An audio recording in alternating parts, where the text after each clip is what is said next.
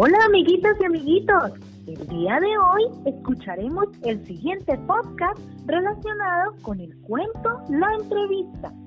Necesitamos mucha concentración para lograr desarrollar nuestras habilidades de escucha y de habla.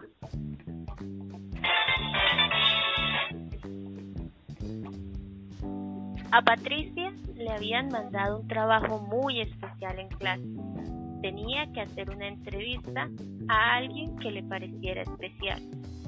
Eladio eligió al panadero.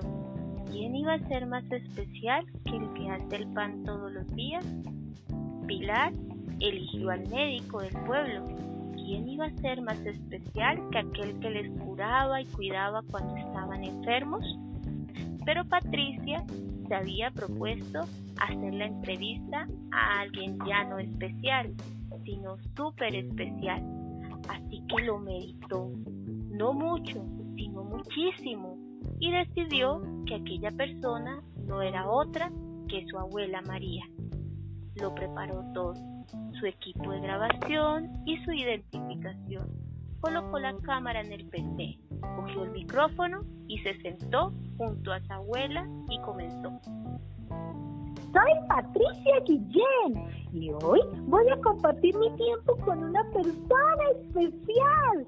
Se llama María y tiene muchas cosas que contarnos. ¿Cuántos años tiene? Le preguntó Patricia a su abuela. ¿Por qué? ¿Acaso ese dato es importante? Es de suma importancia.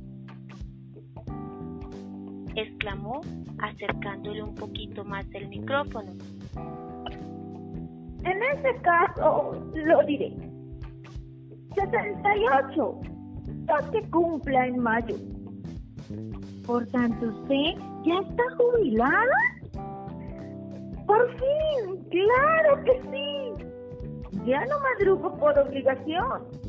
Ni me acuesto temprano si no quiero. ¿Qué ha hecho usted en la vida? Le preguntó mientras sonreía a la cámara. Bueno, mi hijita, he sido muchas cosas. De niña, más que nada fui niña. Creo que una niña normal. De esas que jugaban a las muñecas, la pelota, a la profesora, a la cocinita. De Zagal ya trabajaba yo. ¿Qué es Zagal, abuelita? Le interrumpió su nieta. Pues cuando no eres mozo, pero tampoco eres niña.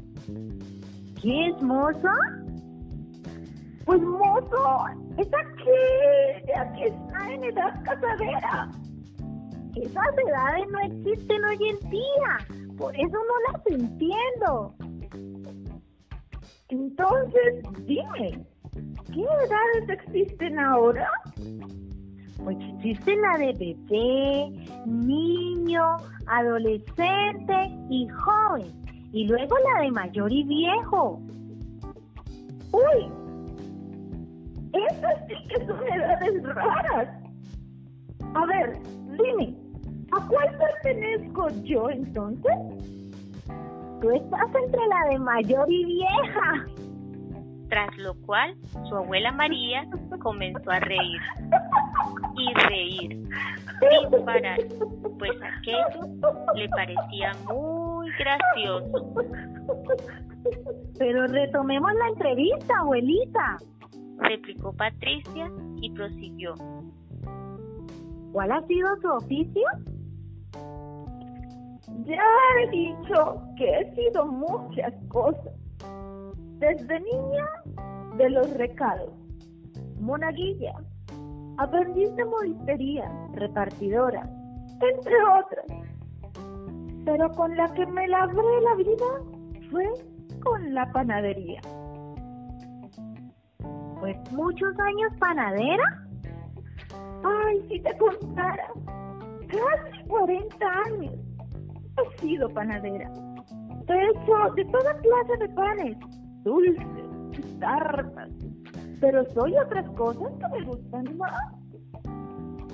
¿Cuáles, abuelita? Soy madre, por ejemplo. ¿Por qué es especial ser madre? porque uno es madre toda la vida. Entonces, también eres abuela. es lo mejor. ¿Por qué? Porque también es para toda la vida. Pero te pillo con ganas de contar historias y de pasear por el parque. y así, señores, terminamos esta entrevista. Ya conocemos un poquito mejor a María y sabemos por qué es especial para mí, porque es mi abuela. Nada más decir esto, Patricia guardó la entrevista para enseñarla en clase y se fue con su abuela a pasear por el parque y escuchar aquellas historias. Y Kikiriki, el cuento acaba aquí. Y Cocorocó, el cuento se acabó. Ahora te propongo que construyas tu propia entrevista a esa persona especial de la que quieras conocer un poco más. Para eso, ten en cuenta los siguientes pasos. Primero, planea las preguntas antes de hablar con la persona que elegiste. Segundo, organiza los recursos tecnológicos que vayas a emplear. Tercero, realiza la entrevista con mucho amor y respeto. Cuarto, recuerda enviar tu podcast a tu director o directora de grupo. Esperamos tus evidencias. ¡Chao!